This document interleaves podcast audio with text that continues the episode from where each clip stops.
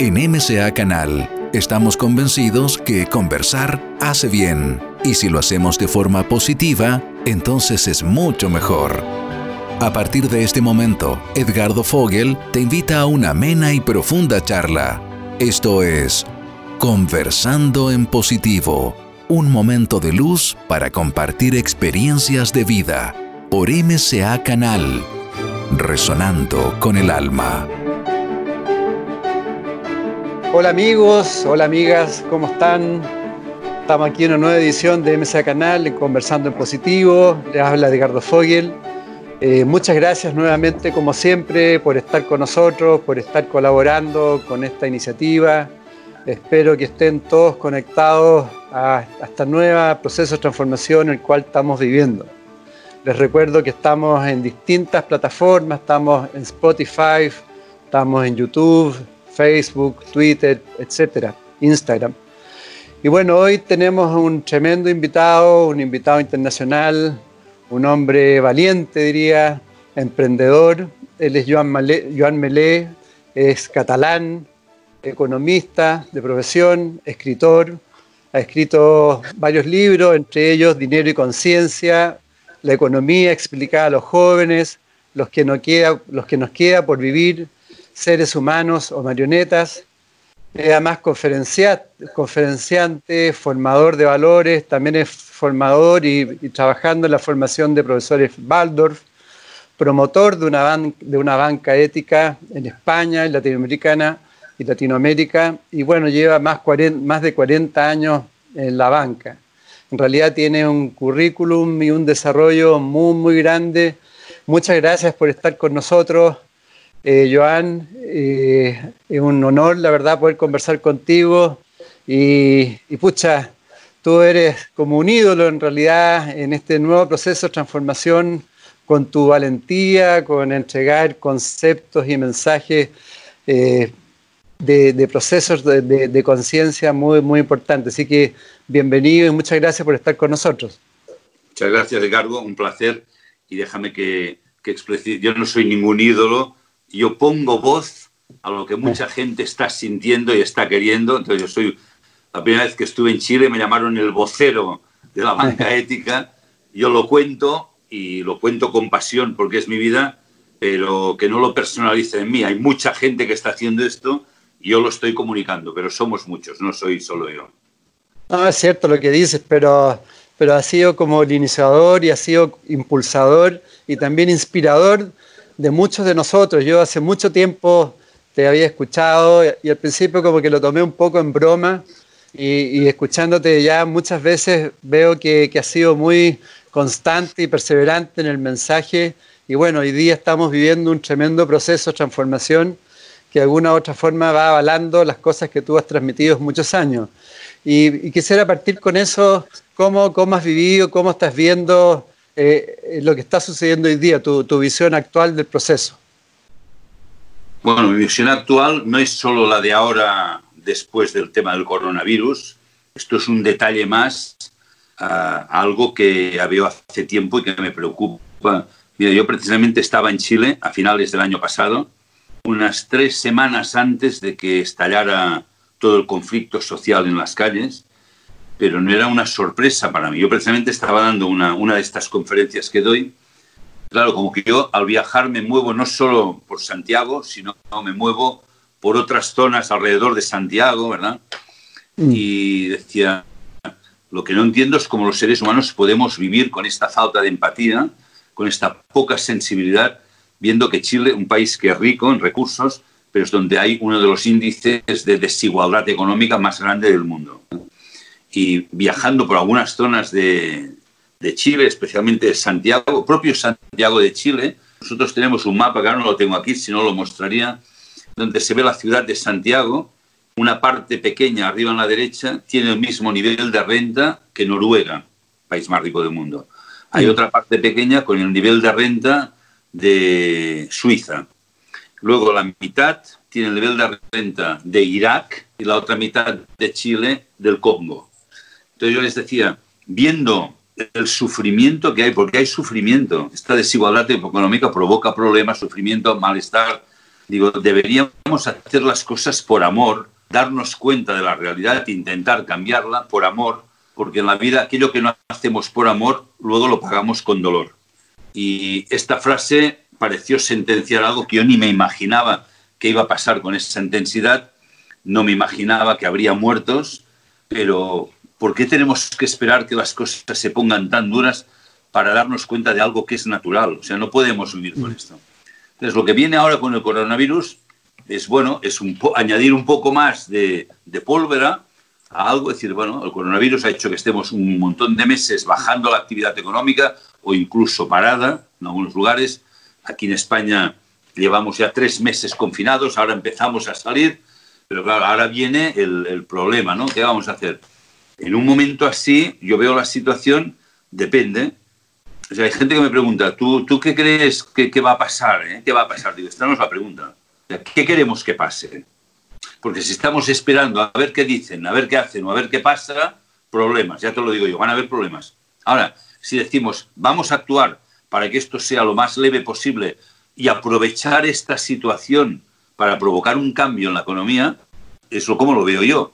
Y nosotros en el proyecto de banca ética aquí en Chile, doble impacto, que no es todavía un banco, pero llevamos ya tres años trabajando. De mis primeras charlas hace siete ocho años, ahora tenemos un proyecto que está funcionando muy bien, que se han financiado más de 300 proyectos, no ha fallado ni uno, ¿verdad? con una solvencia, gente que está colocando capital. Ahora estamos en fase de captar capital porque ya queremos solicitar la licencia, porque queremos ser un banco y queremos demostrar cómo se puede hacer una economía moderna, moderna ¿eh? de mercado, libre, pero también libre de miedos y de codicia, o sea, un mercado en el que todo el mundo pueda ganar y vivir dignamente. Entonces ahora es una oportunidad si tomamos las riendas de la situación y no nos quedamos sentando, eh, sentados esperando a ver qué pasa. Bueno, es que las cosas no pasan, alguien hace que pase. Y estamos demasiado acostumbrados a ser espectadores de la vida y ahora toca ser actores.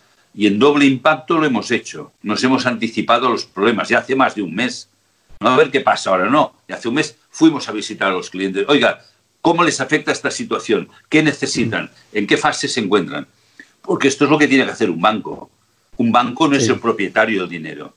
Un banco gestiona dinero de gente para ayudar a gente para que las cosas sucedan.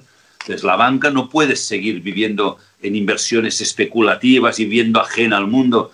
Ahora es un momento de invertir solo en economía real ¿eh? no productos estructurados, raros de fondos de inversión en no sé qué lugares del mundo. Déjate de tonterías, o sea, economía real, ayudemos a las empresas que salgan adelante. Y es un momento que si hacemos esto, por eso estamos haciendo un trabajo muy intenso para dar a conocer doble impacto, que la gente nos apoye, que invierta en doble impacto, da igual la cantidad, ¿eh? Da igual que pongas un millón de pesos o que pongas mil millones de pesos, me da igual. No es tan importante la cantidad como que la gente diga, yo quiero ayudar a que esto pase. Porque digo, si seguimos esperando, no, no, no va a pasar nada que nos guste. ¿Y por qué es importante también que nuestro proyecto tenga éxito? Porque si los otros bancos ven que un banco moderno, que ya lo hicimos en Europa, este no será el mismo, pero el mismo modelo, será otro, funciona y tiene éxito, se pondrán las pilas, es decir, o cambiáis o la gente nos va a venir, porque la gente joven especialmente está reclamando un cambio de situación. La gente adulta a veces les cuesta más cambiar porque somos demasiado resistentes al cambio.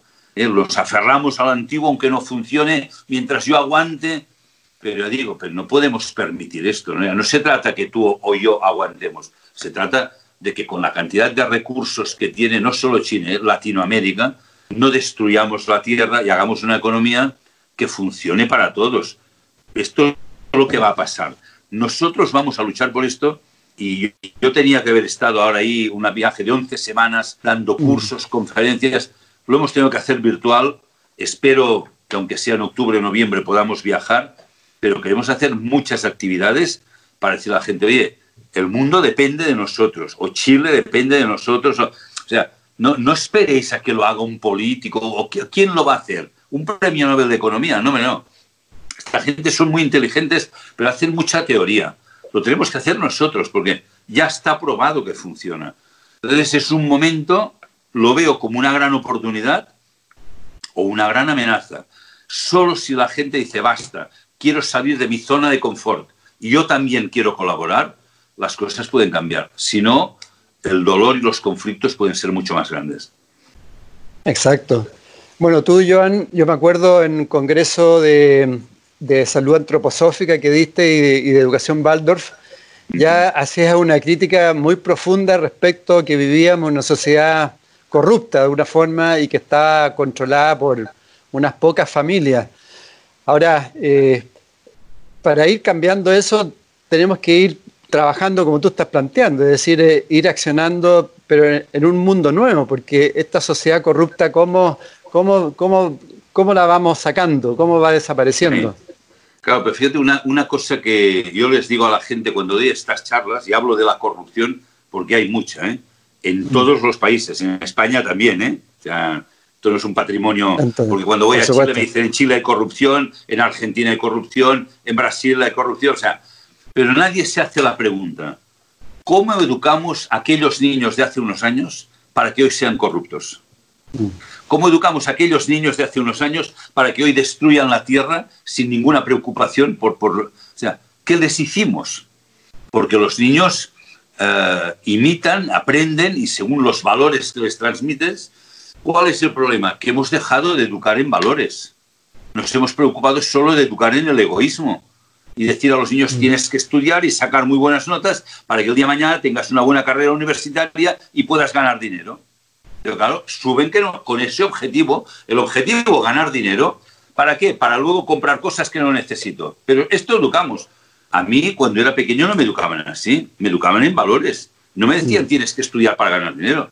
Me decían tienes que estudiar para ser un hombre de provecho a la sociedad, una persona útil. Así he vivido. También hay que ganar dinero, esto ya lo sé. Pero no puedes decirle a un niño que el objetivo de la vida es ganar dinero, porque tienes una sociedad corrupta. El objetivo es ganar dinero, ¿cómo? Como sea, como sea, engañando a los demás. Y, y luego, ¿qué pasa? Que los que tienen mucho dinero, que conozco a mucha gente, tampoco son felices. En el mundo, y esto hay que decirlo, en los mm. países más ricos, la primera causa de muerte es el suicidio en estos momentos. O sea, luchando para tener dinero, tenerlo todo y cuando lo tienes estás desesperado que tu vida no tiene sentido igual vale la pena parar un poco antes y decir, a ver, todo es ganar dinero, todo es acumular miles de millones, este es el único objetivo de la vida.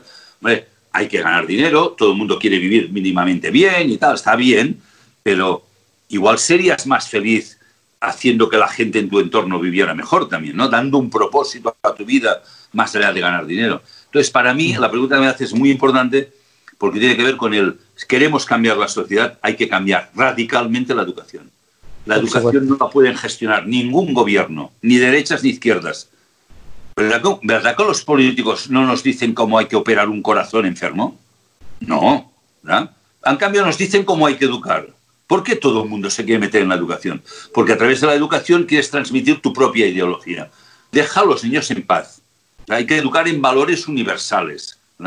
y, un político tiene que garantizar que todos los niños tengan una buena educación, tengan o no tengan dinero. Esto es lo que tiene que garantizar el político. Pero el contenido de la educación, ni los políticos, ni el informe PISA, que lo elabora la OCDE, una organización empresarial que dice que lo más importante del mundo son las matemáticas, las ciencias y la gramática. Allá. ¿Y la ética? ¿Y la literatura y la poesía y la música no son importantes? La gente corrupta que ha hundido los países en la miseria todos tenían carreras universitarias y sabían de todo y eran doctorados y másteres del universo, pero ética y valores no. Este es el problema. Y el informe PISA no habla de ética, no habla de humanidades. Estamos quitando las humanidades de la educación. Este es el problema. Y mucha gente dice, pero ¿para qué sirven? Para hacerte humano. Por eso se llaman humanidades. Entonces nuestra sociedad hoy tiene un problema de deshumanización que cuando algo pierdes lo humano, te vuelves corrupto nada tiene valor, todo da igual, el otro no es un sujeto, es un objeto. Y hoy nos tratamos como objetos a las personas. Esta es la tristeza y por eso no vivimos bien y hay malestar y hay, hay una agresividad creciente en los jóvenes o una huida en las drogas. Pero ¿cómo no van a huir si el futuro que les planteamos no tiene sentido? Entonces, es urgente en este cambio, y yo he hablado de banca ética, este es un objetivo, porque a través de la banca ética intentamos cambiar todo el modelo económico, también de consumo, haciendo un consumo responsable, pero simultáneamente vayamos a la educación. Intentemos educar a los jóvenes no digo nada nuevo, ¿eh? en algo que ya teníamos y que en algún momento se tiró por la borda por la obsesión y la codicia de hacerse millonario. perdimos los valores y eso incluso gente que dice que es muy religiosa. Bueno, pues que revisen el Evangelio que se compraron, que igual le falta una página. Por eso en la, introducción, cuando te presenté, dije que tú eres un hombre valiente, audaz y que has, puesto la cara y has sido consecuente y perseverante, porque eh, hay un cambio de paradigma profundo que tú estás planteando, que es orientar hacia una educación humana, una, educación orientada a la conciencia y no solamente al aspecto del tener, que claramente es una sociedad que ya está agotada. ¿Cuáles son como las características de esta educación humana? Tú, tú planteabas, viendo, escuchando también, por ejemplo, la compasión, la paciencia, sacrificio, la confianza, distintos aspectos que tú has planteado que, requiere esta educación orientada a la conciencia. No sé si puedes profundizar un poco en eso. un poquitín, sí. En realidad, la idea es algo que no es nuevo. ¿eh? Ya, mm. ya existe varios autores. Yo me inspiro mucho en Rudolf Steiner, pero aquí mm. en España, por ejemplo, antes de la Guerra Civil Española, a principios del siglo XX, se hablaba de educar a los niños y niñas, educarles en tres aspectos. Se decía cabeza, corazón y manos. Enseñar a pensar, no llenar la cabeza de contenidos, enseñar a pensar, educar la sensibilidad, aprender a relacionarse con los demás y enseñar a hacer. Porque hoy los niños no hacen nada, están con la tableta todo el día así. Y justo en la educación, y los expertos lo saben bien, en los primeros años de vida lo importante es enseñar a hacer. No hay prisa para que aprendan a leer y escribir. Cuando son pequeños no hay prisa. No les interesa, no es la edad. Pero hacer sí. ¿Qué es lo que tienen que hacer? Imitando a los adultos, algo que tenga sentido. Enseñar, por ejemplo, a hacer la comida, a hacer pan, a limpiar los platos, a fregar el suelo. O sea, algo que ven que hacen los adultos, imitando, se sienten útiles. Se ven que ellos aprenden a tener confianza en el mundo. Cuando los también aprender a jugar, porque en el juego está la primera socialización. Aprender a jugar y a subir a un árbol y caer. Y no pasa mm. nada. Y vuelvo a subir y vuelvo a caer. Y los padres a callar no ha protestado con el hijo, ay, mi hijo ha caído, ¿por qué no lo mira? Porque claro, no querríamos que se hiciera nada. No pasa nada. O sea, si se hace una, una rascada, le sale sangre, se le cura. O sea, está tanta superprotección que luego, claro, les pica un mosquito, tienes que ir de urgencias al psicólogo porque pobrecito le ha picado un mosquito. O sea, no tanta superprotección. Por tanto, los niños jugar, hacer y, y dejar que desarrollen la imaginación. Les das un trozo de madera, de árbol, y ese árbol hoy es un autocar, mañana es un, avión y pasado mañana es un barco. No hace falta un juguete electrónico de última generación, menos electrónica, y dejar que él ponga la imaginación. Cuando esto lo haces, el niño alrededor de los seis o siete años, la edad en que le caen los dientes de leche, si ha pasado los primeros seis o siete años de vida haciendo cosas, le vienen las ganas de aprender. Tiene ganas de aprender, porque él ve que actúa en el mundo ese mundo me interesa, quiero aprender del mundo. Entonces puede aprender a leer y a escribir y los números muy rápidamente, con mucha facilidad y además entendiendo lo que lee y gustándole leer. No como ahora que hay niños que leen, sí, pero no entienden lo que leen y no les gusta leer y le han obligado por el niño con cuatro o cinco años a leer. Va niño, a ver, la con la A, va, ver, repite. Esto no es enseñar. Cuando el niño, ya digo, del actuar, del hacer, vienen las ganas, porque en el hacer encuentran que el mundo es interesante, ellos se sienten seguros en el mundo, vienen las ganas de aprender. Entonces es el momento de empezar a enseñar, pero no de cualquier manera mecánica, sino de manera mm. artística. En esa edad, yo, yo lo divido en septenios, hasta los siete años, hacer. ¿Qué pasa? Que los padres dirán, ay, pero mi hijo no lee, el vecino ya lee. No te preocupes, espérate un poco, ya verás. No hay ninguna prisa es muy importante a partir de los 7 hasta los 14 años, hasta la adolescencia, el arte. El arte, mm. fíjate que el arte, cualquier arte, ¿eh? pintura, mm. eh, modelado, eh, música, el arte es belleza. Pero la belleza, ¿qué es en el fondo? Es armonía.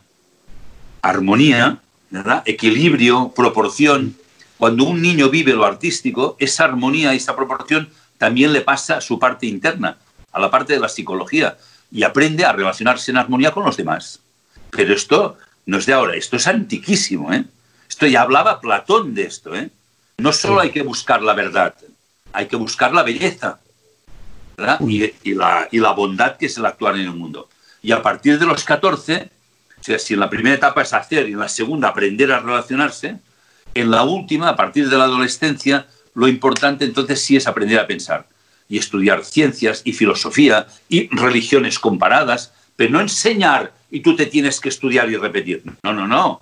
Aprender a pensar. Oye, mira, la próxima semana vamos a hacer un debate sobre un tema polémico, no sé, que sea, ¿eh? el aborto. ¿Quiénes están a favor? ¿Quiénes están en contra? Pues muy bien, en el debate los que están a favor tendrán que ir en contra, los que están en contra tendrán que defenderlo. Porque da igual lo que pienses hoy. Lo importante es que aprendas a pensar y que aprendas a darte cuenta, a escuchar a otros que piensan diferente, porque escuchando aprenderás cosas nuevas. Esto es una educación global que incluye, si se hace así, incluye los valores que tú decías, es decir, este de uno es la capacidad de asombro ante todo, también el esfuerzo, es todo lo contrario. Lo, ay, no te, ay, pobre niño, que no se canse. No, que se canse. Y si puede ir caminando al colegio, mejor que si le llevan en el coche. Y si está nevando, mejor todavía. Todo esto le va a hacer fuerte. Desarrollar, pues esto, ¿no? El espíritu de sacrificio, pero no sacrificio de sufrimiento, sino el esfuerzo, el hacer las cosas por los demás también. Pero solo pensando en estas tres cosas que he dicho, todo lo demás, esta confianza, este esfuerzo, todo esto, esto ya está presente. Ahora, si solo enseñamos a estudiar de memoria y a repetir en el examen, esta educación masificada que se impuso en el mundo a principios del siglo pasado, se copió el modelo prusiano de la antigua Prusia, que era un modelo, bueno, así, ah, mecánico, se, aparentemente se modernizó lo que se ha, se ha creado fábricas de estudiantes que luego van a encontrar un trabajo y van a trabajar y van a consumir. Pero son mecánicos, mecánicos de mente, no son seres libres que piensan por sí mismos y que pueden aportar su valor al mundo. Repiten comportamientos antiguos. Además, se les pide a los niños que se adapten al mundo. Yo digo, pero ¿cómo les podéis pedir a los jóvenes que se adapten a un mundo que está mal, que está enfermo? Pidámosles que intenten cambiar esto y hacerlo mejor. Pero para que puedan ser creativos y aportar algo nuevo, hay que cambiar radicalmente la educación, ya digo, en tres aspectos, no solo cabeza, hay que enseñar a pensar, enseñar a sentir y a tener una sensibilidad en las relaciones, a respetar al otro y enseñar a actuar y no a ser puras marionetas y juguetes. Por eso un poco en mi último libro, que es una trilogía, de hecho ha salido primero de la trilogía, es una pregunta, ¿seres humanos o marionetas? Exactamente. La educación es la clave, depende cómo eduquemos, seguiremos siendo marionetas, nos quejaremos de que nos manipulan y tal, pero teníamos la opción de ser humanos y ser plenamente humanos y decidir por nosotros. En la educación está la clave. Ahora, Joan, tal como tú dices, si, si nosotros hoy como, como seres humanos ya más adultos vivimos en una mecanicidad, en automatismo, vivimos prácticamente como robots en una matrix, ¿cómo, cómo vamos generando esos cambios, por ejemplo, en la educación humana?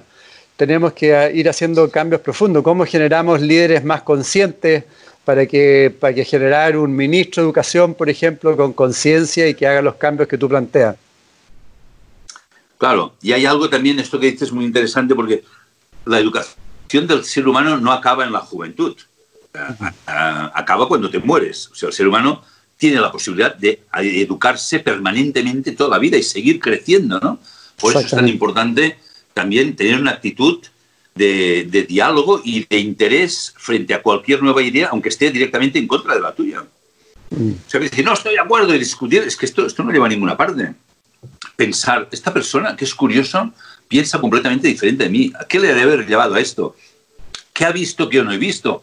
¿O qué es lo que no ha visto y por esto piensa así? Entonces, por tanto, yo diría la educación como algo permanente, lo cual es muy difícil, porque te digo, una sociedad que nos han convertido, pues esto, en marionetas, que nos pasamos el día mirando televisión, mirando internet, mirando Facebook o viendo deportes y deportes y deportes, que está muy bien el deporte. ¿eh? A mí me iría muy bien hacer un poco de ejercicio, pero fíjate que también es una manera de tener a la gente todo el día delante de una pantalla y ya está. Y luego y mañana a trabajar. Y, pues esto es una lástima porque yo no digo que no se pueda haber algo, tiene que haber algo de diversión, ¿no?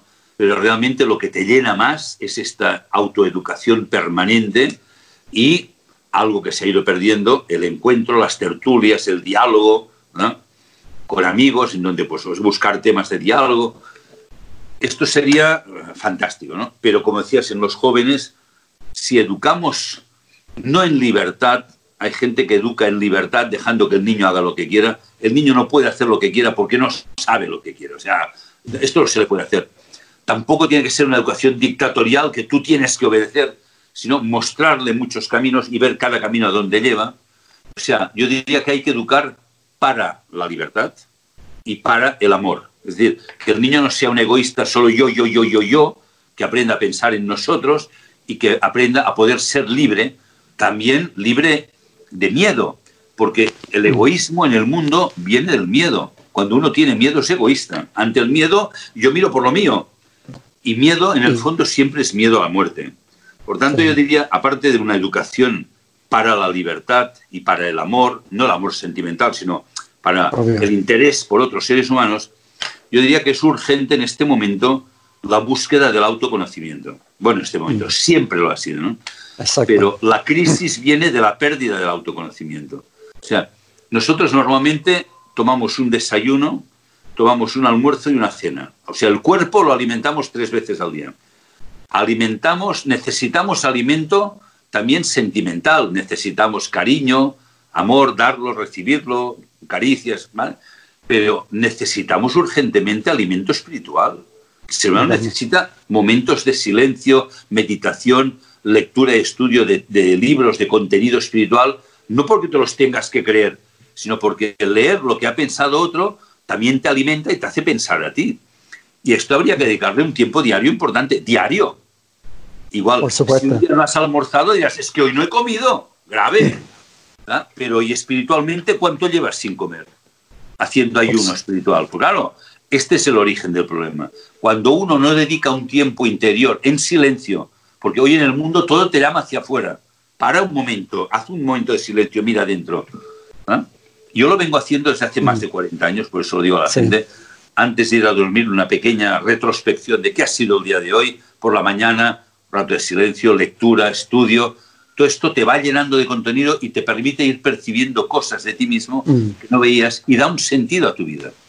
No lo contestas todo, no, claro que no, pero cada día es como si fueras colocando una pieza del puzzle y vas mm. viendo que el puzzle tiene sentido y que tú lo puedes resolver, con lo cual esto te llena profundamente y te da fuerza para seguir adelante.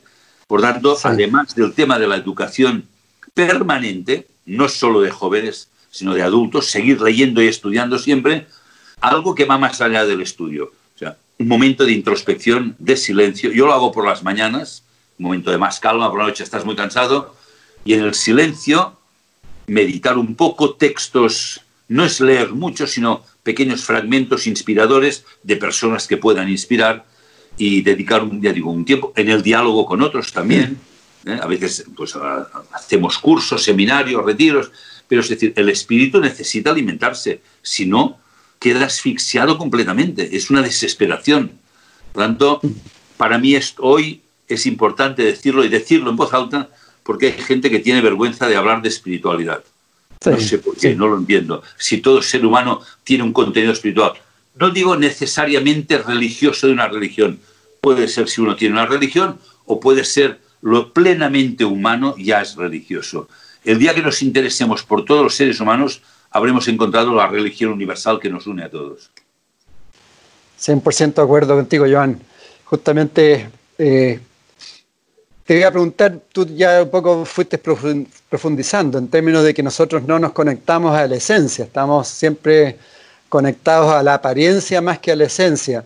¿Y cómo, cómo poder ir eh, eh, profundizando en conocerse a sí mismo? Porque eh, conocer cuáles son nuestros aspectos limitantes, cuáles son nuestros aspectos donde estamos siempre funcionando en una matrix con automatismo hay que, hay que desarrollar una aceptación también de lo que somos internamente y de lo que no somos, ¿no? Sí.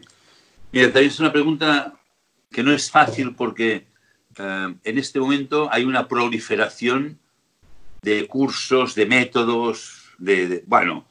es bajo tu experiencia, en el fondo. Cuando era, sí, yo cuando era joven eh, en España solo podías hablar de lo católico, lo demás estaba prohibido. Cuando murió Franco y acabó la dictadura, entonces pasamos de todo prohibido, ahora todo una avalancha y hoy lo ves, y, y maestros y gurús espirituales y tal. Pero para mí, cuando hablo de espiritualidad, no es algo que me aparta del mundo. Cuando yo digo un rato de silencio para mirar, es para poderme conectar mejor con el mundo. Porque hemos provocado lo que yo denomino la herida del mundo. Hemos separado la materia del espíritu y esta separación no existe. El cuerpo no está separado del espíritu. El espíritu está presente en la naturaleza. Es aprender a descubrir para luego cuando actúo en el mundo, ya sea como banquero, ya sea como profesor, ya sea como médico, ya sea como arquitecto, que lo haga no solo mirando el mundo material, sino compenetrado de ese conocimiento espiritual. Por eso hay que empezar un camino. Claro, hay muchos. Yo he conocido muchísimos. Yo desde los 16 años empecé una búsqueda profunda, primero en la ciencia, como que era joven, cuando eres joven eres ingenuo, y yo pensaba que en las matemáticas, en la física, encontraría la respuesta del universo, ¿no? Y ya en la universidad me di cuenta que lo que yo preguntaba allí nunca me lo iban a contestar, y lo que ellos allí me explicaban, a mí, yo cuando miro el cielo estrellado, me da igual cuál es el diámetro de la Vía Láctea, no me interesa. Me interesa saber yo qué relación tengo con el cielo estrellado. Y allí nos enseña esto, ¿no? Entonces empecé a buscar muchos caminos de conocimiento, pero los veía muy ajenos al mundo. Muy místico, me aparto del mundo porque el mundo es muy malo. Ya bueno, el mundo no es malo ni bueno, el mundo lo hacemos nosotros. Entonces, sí que encontré hace 42 años este camino que llamamos antroposofía. Antroposofía es una palabra griega. Antropos significa ser humano, sofía significa sabiduría. Bueno, que buscas el cuál es el conocimiento del ser humano este camino lo mostró Rudolf Steiner hace un siglo. Él también dio las pautas para la pedagogía Waldorf, para la agricultura biodinámica. El banca ética se fundamenta en las ideas de economía. O sea, no es una religión, no es una filosofía, no es una doctrina, es un camino de autoconocimiento. A mí me va muy bien. O sea, yo cuando me preguntan, digo, mira, chico, yo de todo lo que conozco, yo solo puedo compartir aquello que me ha ido bien y que me ha permitido unir, no separar más. Mm. Porque si me encierro cada día en una habitación y empiezo a meditar y a quemar sándalo y a decir no sé qué, pero mañana sigo siendo igual, no, no, yo quiero buscar un camino que me ayude a ser mejor persona y a transformar las cosas que no funcionan. Y ese camino a mí me ayuda. Entonces, eh, en ese camino hay muchísimos libros y tal, pero hay uno que es un libro precisamente de ejercicios para el autoconocimiento. Pero claro, es un libro de ejercicios. Si te lo lees, no sirve. O haces los ejercicios o no. Entonces, como en España, supongo que conocerás que hay un camino que se llama el Camino de Santiago. Eso así, así. Del origen en España hasta el final son casi 900 kilómetros, 850, 900. Para hacer el camino te tienes que comprar una guía. Y en la guía te dice dónde hay posadas, albergues, eh, lugares para comer, fuentes para beber agua, ¿vale? Y te tienes que conocer la guía pero como te estudies la guía de memoria y no hagas nada, tú no has hecho el camino de Santiago, ¿verdad? Lo digo porque a veces hay gente que se estudia los libros, ya, pero si el libro dice que hagas esto, hazlo. No sigas leyendo hasta que no lo hagas. Entonces, uno de estos libros, que va muy bien, lo digo por la pregunta que me has hecho, ¿Cómo hacer el autoconocimiento? Es un libro de ejercicios que se llama Cómo conocer los mundos superiores.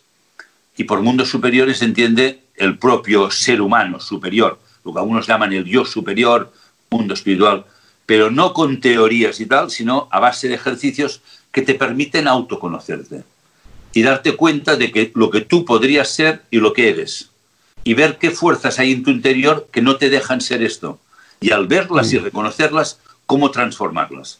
Yo cuento esto en mis cursos, por ejemplo, hablo de la mentira, hablo del poder y hablo del miedo como tres contrafuerzas que viven en nuestra alma, en nuestro interior, que hay que desenmascararlas y no destruirlas, sino transformarlas, porque la transformación de la mentira te lleva a la verdad, la transformación del poder te lleva al amor. En vez, yo no quiero tener poder sobre otro ser humano. Yo quiero poder hacer cosas con otro ser humano. Y desde luego el miedo, que es lo más problemático. Hoy, fíjate, a través del virus, qué epidemia de, de miedo se ha creado en el mundo. Esa es la pandemia, el miedo. Y el miedo nos paraliza y nos paraliza y no actuamos. Y hoy tenemos que actuar. Entonces, este libro de cómo conocer los mundos superiores de Rudolf Steiner te permite profundizar en muchas cosas y te cambia la vida si haces los ejercicios de autoconocimiento y transformación que pone allí. Si lo lees, no te habrá servido de nada. Por supuesto. Y Joan, ya que estás hablando del miedo a tantas personas que hoy día, que quizás nos están viendo, escuchando también y que están en el miedo, ¿qué, se les puede decir? ¿Cómo ir saliendo del miedo? Mira, el miedo, yo, yo cuando hablo, hablo muy contundente, a veces hablo demasiado, yo, yo soy apasionado, ¿no?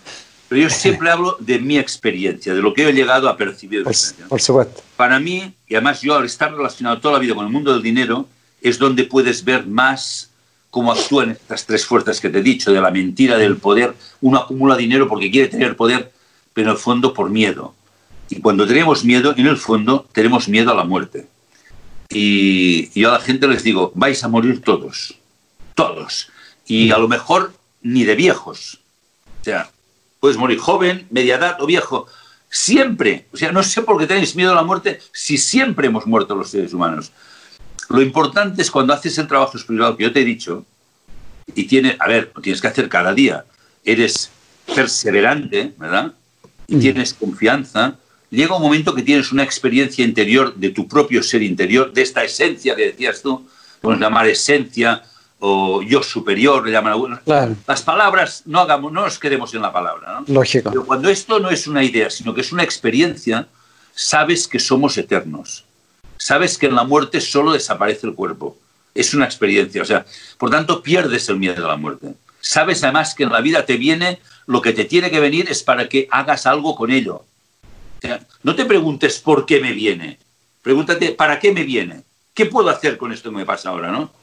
Entonces, cuando pierdes el miedo a la muerte, pierdes el miedo para siempre. Entonces, te mm. sale tu verdadero potencial como ser humano.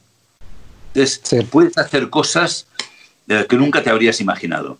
Y, yo, por ejemplo, mi primera experiencia más profunda de haber perdido el miedo completamente fue cuando tenía 56 años, dejé un trabajo, bueno, era directivo en un banco, eh, en un año más me daban la prejubilación podía vivir sin trabajar tiré todo por la borda para crear la banca ética.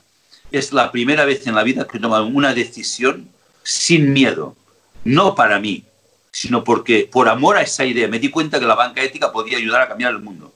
Y por amor, coherencia y compromiso con esa idea, me lancé. La fuerza que me ha dado eso desde ese momento, ni yo mismo me lo podía imaginar. O sea, cuando pierdes el miedo, yo ya no tenía miedo a la muerte, ¿eh? pero todavía estaba pegado a la vida cómoda, a la vida no te compliques la vida, ten seguridad. Pero nunca he estado tan seguro como el día que dejé la seguridad exterior y la base en mi interior. Claro, imagínate, directivo de un banco tenía toda la seguridad. El día que renuncié a esa seguridad, comencé a tener seguridad profunda en mí mismo, ya tenía un poco, pero me di cuenta que no era suficiente. Aprendí a tener seguridad dentro, no fuera, y aunque todo eh, fuera ya no tenga seguridad en la existencia, tengo plena confianza porque donde tengo, tengo de tener la seguridad lo tengo dentro y que lo que necesito para seguir adelante lo tengo dentro y que toda la ayuda que necesito está permanentemente. Cuando mm. trabajas, actúas y te comprometes, te viene toda la ayuda que necesitas. Repito, lo que estoy diciendo no es una teoría, es mi experiencia de vida y por eso invito a la gente a que, a que no tengan miedo, a que se conozcan, cuando se conozcan perderán el miedo. Y sé que voy a morir.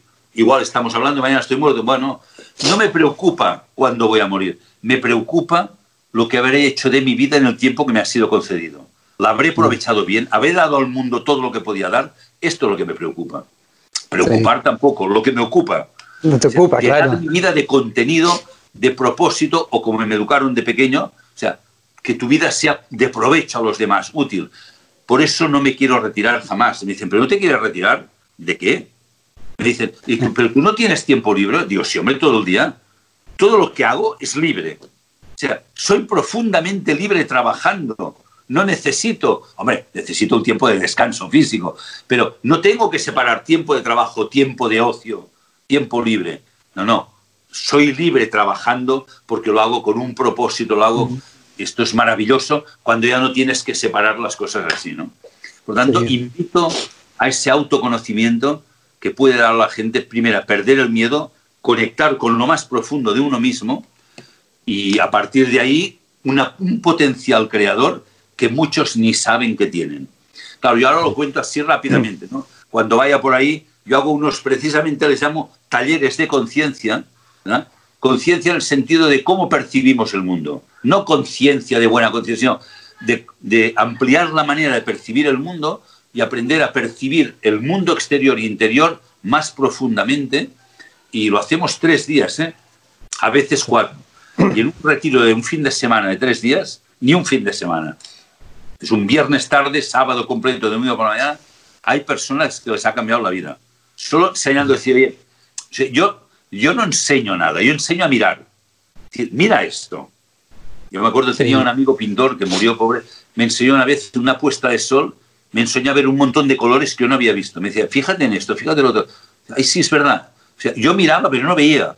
Hoy miramos el mundo y no vemos la maravilla que hay ahí. Por eso decía, aprender a asombrarse ante el mundo, descubrir mm. todo lo que hay detrás y tener una actitud un poco de respeto o de devoción frente a todo lo creado, porque por poco que mires verás que hay una voluntad superior presente, por tanto, y a partir de ahí también un agradecimiento. ¿no? Esto es lo que mm. intento compartir con la gente porque es mi vida y yo lo vivo así y repito, me va muy bien. Sí, maravilloso. Yo te comprendo absolutamente porque tengo una experiencia algo parecida. También soy de profesión economista y, me he dedicado ya 20 años y, al desarrollo humano y a hacer un aporte. Y siento, tal como tú dices, que somos seres espirituales, que estamos viviendo una experiencia aquí en la materia y que ojalá esa experiencia sea aportadora también a, la creación, porque esa, ese es nuestro, yo diría que ese es como el significado de la vida, ¿no? Eh, hacerle aporte a la creación. Y bajo ese punto de vista, Joan, eh, a mí me llama la atención, es muy interesante, bueno, que hayas llevado 40 años trabajando en la banca. Eh, el tema del dinero, que es un tema, yo lo he visto en mucha gente que también se dice que llevan un camino espiritual, eh, pero tienen problemas con el dinero y, la mala relación en general que hay con el dinero y tanto estigma. Y tú estás mostrando eh, el paradigma y estás mostrando la otra vereda. ¿Por qué esa mala relación con el dinero y, por qué ese choque de repente entre lo espiritual y lo material?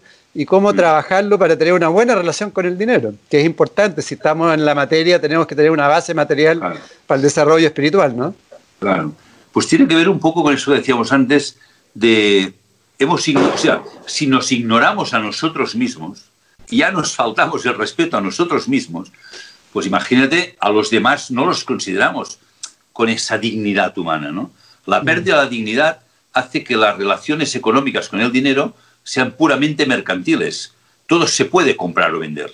Todo se compra y se vende. Incluso compramos y vendemos seres humanos, se compran y venden niños y personas adultas, compramos y vendemos sangre, órganos, esperma, óvulos, o sea, todo, ¿verdad? Porque nos hemos convertido en cosa.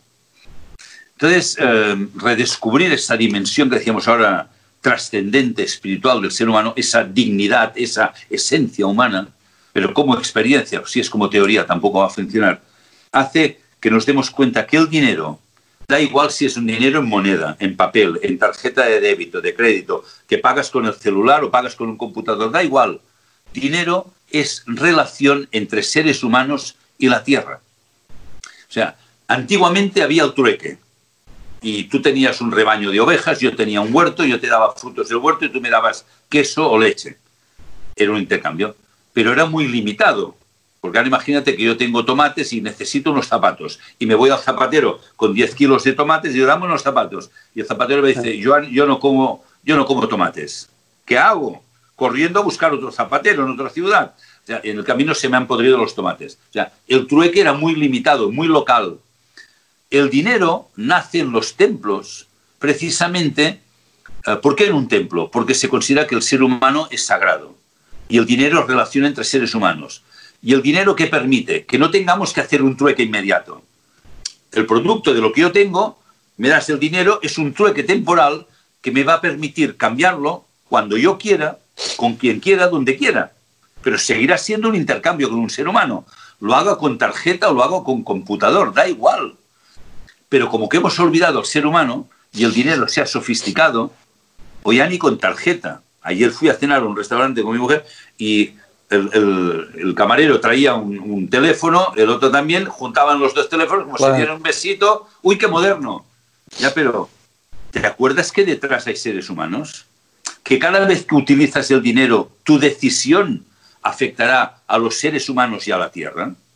Porque si cuando tú compras no te preguntas esto de dónde viene cómo se ha hecho, esta ropa que llevo, ¿quién la ha fabricado? ¿En qué país? ¿En qué condiciones? ¿Usando qué materiales? Igual estás permitiendo que estás llevando una marca de moda muy bonita, incluso a lo mejor me dirás, no, es bonita y barata. Y yo te diré, ¿barata? ¿Ya sabes las mujeres que han muerto trabajando en condiciones inhumanas para hacer marcas de moda? ¿Sabes que hay empresas que no permitiríamos jamás que nuestros hijos trabajaran allí, pero no nos importa comprarlo? Esto es una esquizofrenia. Tengo unos valores éticos, mi hijo no le permito, pero no me importa que el hijo de otro lo haga. Y quiero pagar barato sabiendo que este barato no existe. O sea, las cosas tienen un valor. Si pagas por debajo del valor, esta persona no va a vivir bien. Entonces, nos hemos olvidado que el dinero es esto. O esto en cuanto al consumo. Compramos productos que son tóxicos para la propia salud, para el medio ambiente. Pero es barato, el plástico es barato. Luego tenemos, tenemos continentes de plástico en el océano. Que cuando ves la foto dices, Dios mío, estamos locos. Y seguimos. ¿eh? pero también con los bancos. Esta es mi mayor experiencia, ¿no? O sea, te decía antes, 42 años en banca. ¿Cómo es posible que nadie me venga y me diga, oye, Joan, si te traigo el dinero, ¿qué haréis con él? La pregunta normal. Antes de dejar el dinero, ¿qué vas a hacer? Porque tú no dejarías tu hijo en un colegio que te dijeran, no le puedo decir cómo le voy a educar. Hombre, yo quiero saber cómo les educan aquí, ¿no? Ah, pero el dinero da igual. Entonces dejamos el dinero al banco, criticamos a los bancos, esto sí, uy, los bancos y los banqueros, pero entonces ¿por qué les sigues llevando tu dinero? ¿Qué más te tienen que hacer para que digas basta con mi dinero? No. O, es que me cobran comisiones. Ah, este es el único problema. O que las tasas de interés son elevadas. Pero tú no te preocupas que tu dinero está financiando proyectos de empresas que están contaminando, que están explotando a seres humanos. Esto nunca se ha planteado. Por esto surgió la banca ética un banco que explica, mira, solo vamos a invertir en este tipo de empresas. Por esto, por esto y por esto. En este tipo de empresas no. Y somos transparentes. Los bancos, sabes que esto me encanta repetirlo, no tienen dinero. Los bancos no tienen dinero. Gestionan nuestro dinero. Es nuestro. No es del banco, porque parece que sean los dueños. No, no, perdone. Usted está aquí para servir al cliente. El, dinero es del cliente. Por tanto, los clientes tienen el derecho, pero también tienen la responsabilidad de saber qué está haciendo el banco con mi dinero mientras yo no lo uso. ¿A quién sirve mi dinero? Y todo esto no lo hemos preguntado. Solo yo cuánto gano. Si pongo el dinero aquí, ¿cuánto ganaré? Esto me lo preguntó una vez una persona que vino a verme a la banca ética. Yo pensaba que ni no me pasaría. Y me vino el señor y dice, si le traigo aquí, no sé cuánto me dijo, no sé cuántos cientos de miles de euros. Dice, ¿cuánto puedo ganar? Y yo como que a veces me gusta provocar, digo, hombre, depende. ¿Usted quiere ganar mucho? Digo, porque tenemos un fondo de inversión que podemos invertir en armas, drogas, prostitución y ganará mucho. Y seguro, ¿eh?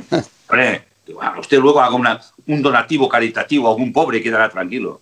Ah, sí, pero estaba a punto de hacerlo. Digo, mire, la de aquí, vaya a otro banco, ¿cómo viene un banco ético a preguntarme? O sea, ¿cuánto ganará? Depende. ¿Haciendo qué? Podemos ganar mucho. Ya, si hablamos de empresas de éxito, un día estuve, no me acuerdo en qué país era, sí, en Uruguay, en un congreso de empresas y hablábamos de empresarios de éxito y un, amigo mío, un compañero que estábamos en esto, dijo, bueno, empresarios de éxito, si me guío por lo que ustedes están diciendo, Pablo Escobar. En poco tiempo multimillonario y buena persona, daba un montón de dinero a los pobres. En Medellín, yo he estado en Medellín, le ponen altares y le rezan. ¿Es esto un empresario de éxito? Hombre, no. Ah, usted quiere decir que debemos empezar a poner normas éticas, ¿no? pues esto. O sea, que cuando utilizamos dinero, cualquier decisión, aunque tú no lo veas, afectará a los demás. Les puede cambiar la vida en positivo o les puede hacer mucho daño. Y hoy nos estamos haciendo mucho daño unos a otros sin darnos cuenta, ¿verdad? porque cada uno es egoísta, cada uno mira por sí mismo y mientras sigamos mirando cada uno por lo suyo, no hay salida, cada vez estaremos peor. Bajo ese punto de vista, Joan, ¿cómo, ¿qué le puedes decir? Nosotros hoy día vivimos en un mundo deudor, es decir, las empresas, los países y nosotros las personas somos deudores principalmente del sistema financiero. ¿Qué puedes decirle tú respecto a la deuda, por ejemplo, a los más jóvenes, los que están saliendo de la universidad? ¿Cómo, cómo plantearse frente a la sociedad que te está ofreciendo desde, desde la misma universidad, qué sé yo, mil dólares, cinco mil dólares, te pasa una línea, etcétera, y ahí ya se van metiendo en el sistema y de ahí ya no salen más después? Claro. Sí, esto lo he visto, lo he visto en algunos países de manera muy intensa. En Chile es una manera muy intensa y me preocupa porque ya no es que luego puedan cambiar y decir, como bien decías, ya estarán enganchados. Yo he visto jóvenes endeudarse para pagar eh, carreras universitarias y másters pensando que aquello les va a enseñar mucho más. Bueno, pagamos impuestos para que todo el mundo pueda acceder a una buena educación. Entonces, no me parece correcto y que se endeuden de esta manera eh, he visto cosas muy fuertes. ¿eh? Y en Estados Unidos es peor. ¿eh?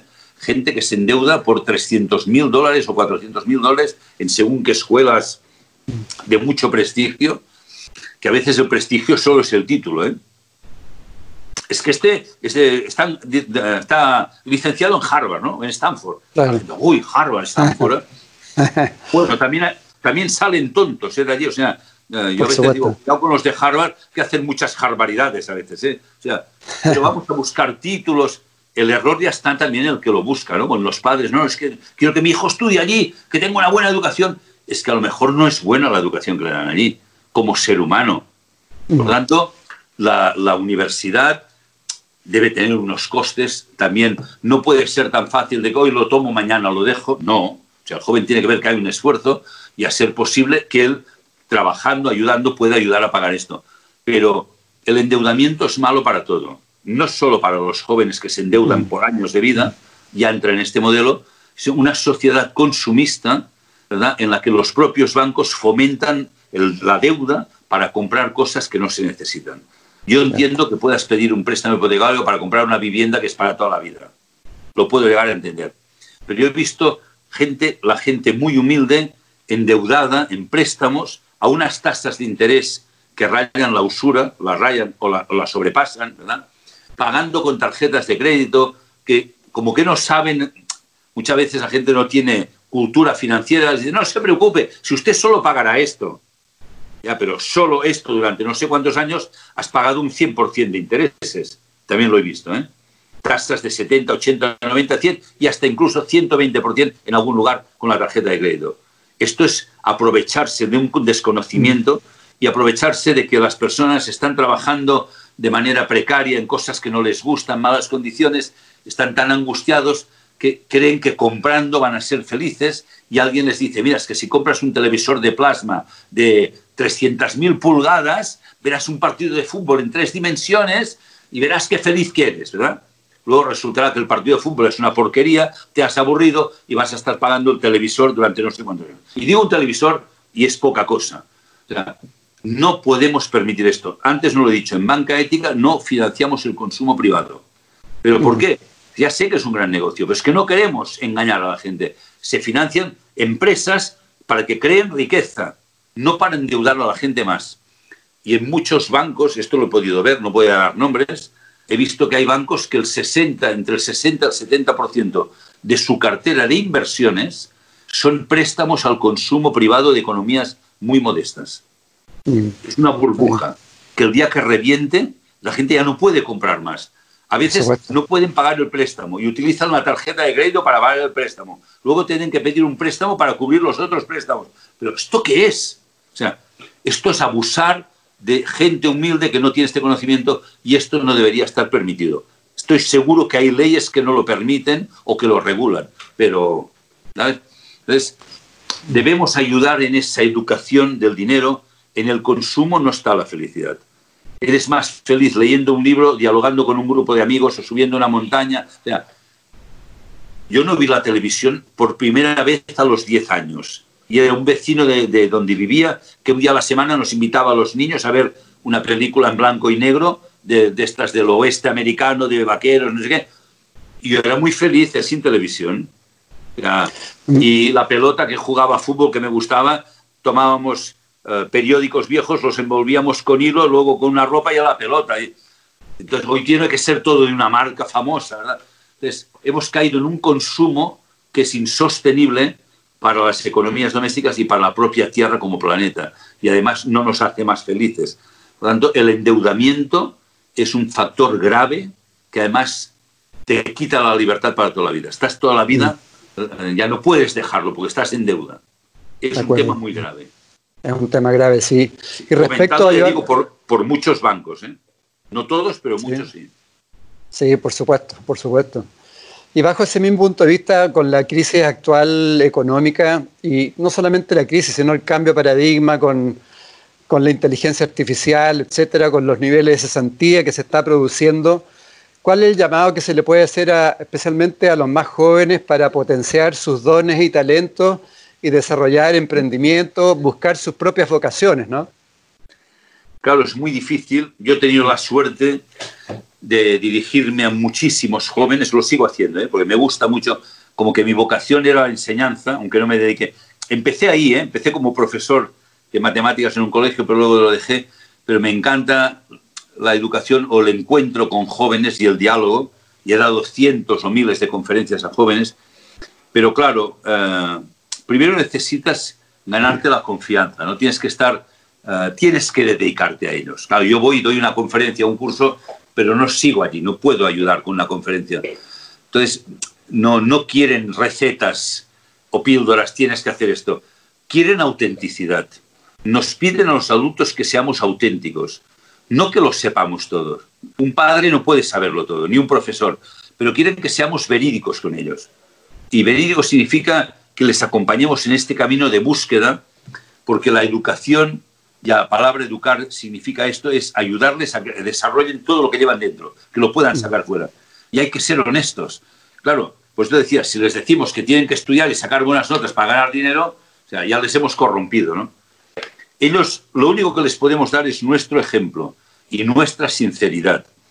Y yo dedico mucho tiempo y les digo, pero nunca les digo una teoría, o sea, algo, podrías hacer esto. Les cuento mi vida, les cuento mis errores, un joven necesita tener confianza. Para tener confianza no puedes ir con corazas. Tienes que abrirte y sentirte vulnerable con ellos. Mira, yo soy esto. Estos han sido mis errores y estos han sido mis aciertos.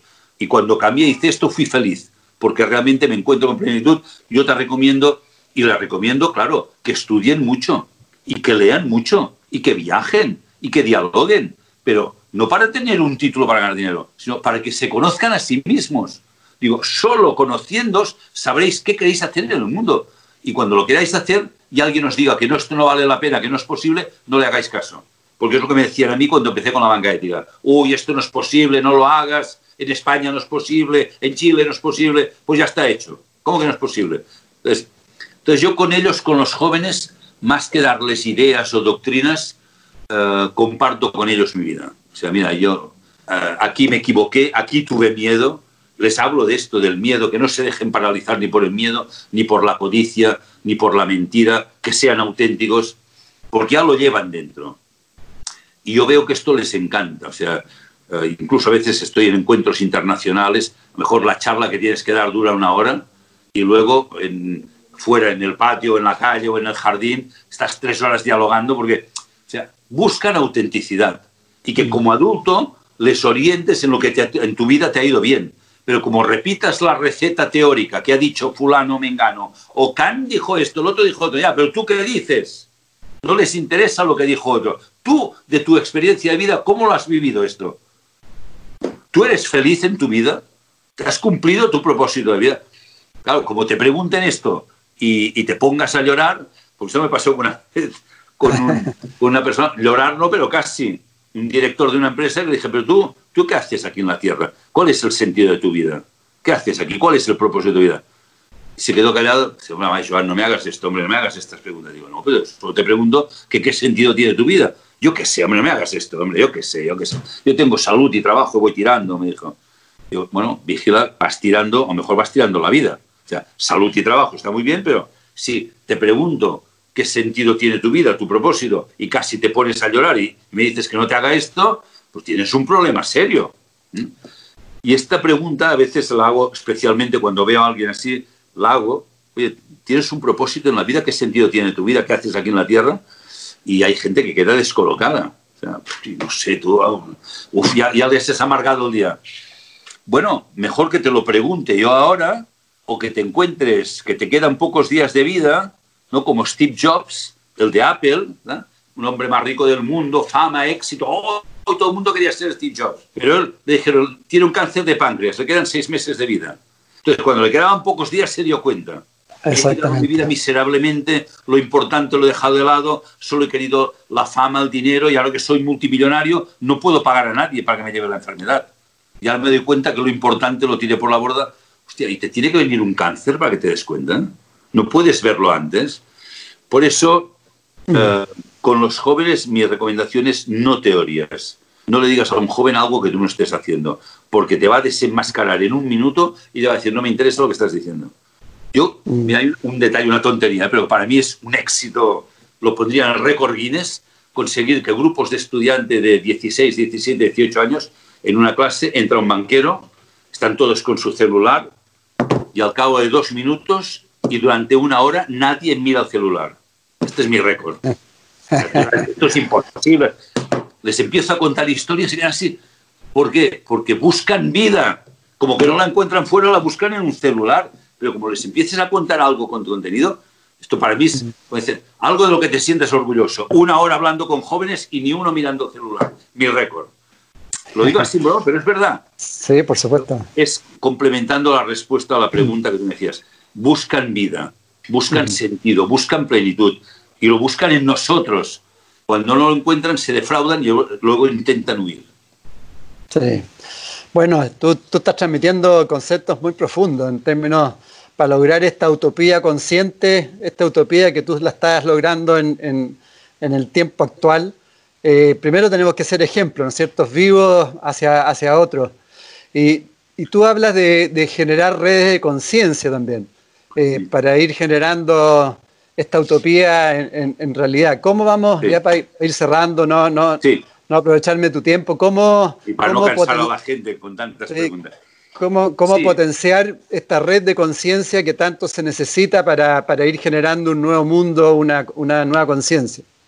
Sí, sí, yo ya hace años que estoy hablando de dos conceptos que van unidos.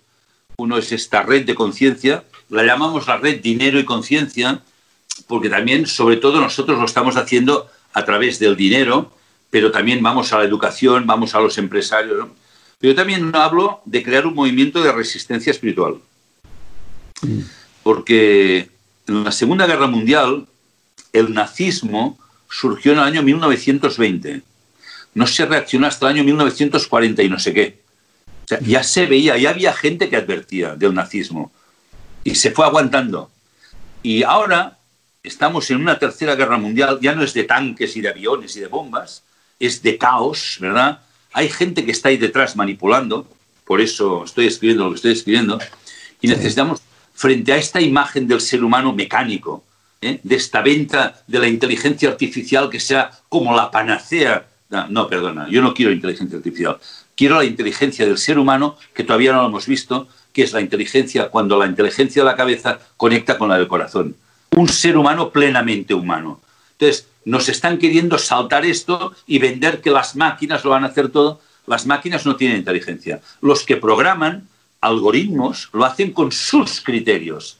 La máquina no tiene criterio propio. Según los criterios que ponen los programadores, la máquina tomará decisiones futuras, con lo cual nos quieren acabar de sustituir completamente. Por eso sí que hay que crear primero la conciencia individual, luego intentar conectar con la máxima gente posible que comparta estos ideales y que quiera comprometerse, comprometerse, porque si solo es hablar, esto no sirve de nada. O sea, si oh, después de esta charla no sale un grupo de personas que digan, venga, va, Joan, ¿dónde actuamos? ¿Dónde hay que apoyar la banca ética? Vete a doble impacto. Doble impacto, le llama, les conecta, ayuda, da igual. O sea, si solo nos quedamos con la idea, no ha servido de nada. Entonces, esta es una, pero movimiento de resistencia espiritual, es decir, frente a este ser humano mecánico, robotizado, que nos quieren traer, recuperar esta dimensión espiritual del ser humano que viene de este autoconocimiento. Esto para mí es muy urgente, muy importante, porque solos no podemos cambiar esto. O sea, cada uno tiene que hacer un trabajo individual, esto es imprescindible, pero tenemos que crear apoyo mutuo, comunidades de personas que colaboremos. No hace falta una asociación, no hace falta. Yo sé que tú estás ahí, yo estoy aquí. Cuando me necesites, llámame. O sea, apoyémonos mutuamente, apoyemos proyectos que valgan la pena, la pena de, de, pues esto, una banca ética, un consumo responsable, el comercio justo, la agricultura orgánica. Apoyemos todo esto. Esto para mí es esta red de conciencia que no solo está aquí, sino que pasa a la acción y pasa desde la cabeza al corazón y acaba en el compromiso. Mucha gente se está añadiendo, pero no es suficiente. Esto es urgente, tenemos que tener un poco más de prisa en difundir esto y en conseguir personas que pierdan el miedo y apoyen todas estas ideas. Porque lo que viene no me gusta, y, digo, lo, y los que manejan esto tienen dinero y tienen inteligencia, o sea, saben cómo manejar, pero el ser humano solo es manipulable como marioneta mientras no tiene el autoconocimiento. Cuando conectas, como decía antes, con lo espiritual, ya no te puede. Ante la conciencia han perdido todo su poder. Esto estoy seguro. Maravilloso. Acción, conciencia, compromiso. si quieres brindarle las últimas palabras a, las personas, lo que tú quisieras. No, dar un mensaje de confianza, es decir, eh, las cosas que vienen siempre vienen para algo, nada viene que sea superior al ser humano, pero además cuando tenemos esta confianza, hacemos este trabajo y nos ponemos a disposición, eh, mi gesto en la vida es que a través de mí, eh, que todo lo que pueda llegar, que yo lo pueda llevar a la humanidad. ¿no? Si me pongo a disposición, hay mucha ayuda espiritual, pero no es ayuda previa. Hay gente que cuando reza o pide ayuda, pide que el mundo haga algo, mundo espiritual por él. No, no, no. El mundo espiritual respeta nuestra libertad. Pero si tú te comprometes y actúas, vienen todas las ayudas necesarias. Esta es mi experiencia, ya la había oído, lo he comprobado y animaría a la gente a tener coraje, a comprometerse en este autoconocimiento. Digo, uh, si quieren leer el libro, no lo digo por afán, porque prácticamente los libros, si te digo el beneficio que me dejan, o sea, pero en esta trilogía que estoy escribiendo, que la trilogía toda tiene el mismo título, Seres Humanos o Marionetas, el primero ya está a la venta, uh, ahí enseño un poco mi camino de autoconocimiento en un lenguaje profundo pero sencillo a la vez, lo he hecho en forma narrativa, pero les invito también a que conozcan el proyecto este de, de banca ética en Latinoamérica, de doble impacto en Chile, que lo encuentren, que lo conozcan, que pregunten, que comprueben, o sea, que se informen bien y si aquello les toca al corazón y vale la pena, que ayuden en lo que puedan, porque esto va a ser, después de Chile va a venir Uruguay, Argentina, Brasil, Colombia, ya nos están llamando de México, de Perú. O sea, Chile puede ser un ejemplo de, de todos estos países y en Chile es donde vamos más avanzados en este momento. y a llevar también proyectos a banca ética. Por supuesto, claro. por supuesto, a pedir financiación adecuada, ah. porque tenemos gente experta en todos los sectores. Pero primero que conozcan, eh, o que pregunten, o que vayan, que pregunten, bueno, o que llamen a alguien, mira, tengo este proyecto, esto sería financiable, y seguro que sí. O sea, por supuesto. Necesitamos proyectos. O sea, un banquero no quiere que traigan dinero. Un banquero quiere financiar, pero para poder financiar necesita el dinero. Pero la vocación de banquero es en ayudar a que las cosas pasen y se desarrollen. No hay mayor felicidad que ver que has apoyado un proyecto, has salido adelante y crece y va bien. Esto es, esto es lo que queremos. Y que genere puestos de trabajo y que ayude a mejorar el mundo. ¿no? Esta es la verdadera vocación en la que estamos trabajando. Cierto. Lo que más se requiere hoy día, nuevos proyectos, proyectos sustentables, medioambientales, eh, a la agricultura. Educación, hemos financiado educación. escuelas, arte también, mm. teatro, también necesitamos cultura. Hay muchísimo. Si miran la web, allí verán sí. todo lo que hemos financiado. Sí, sí, hay muchos proyectos muy, muy, muy aportadores.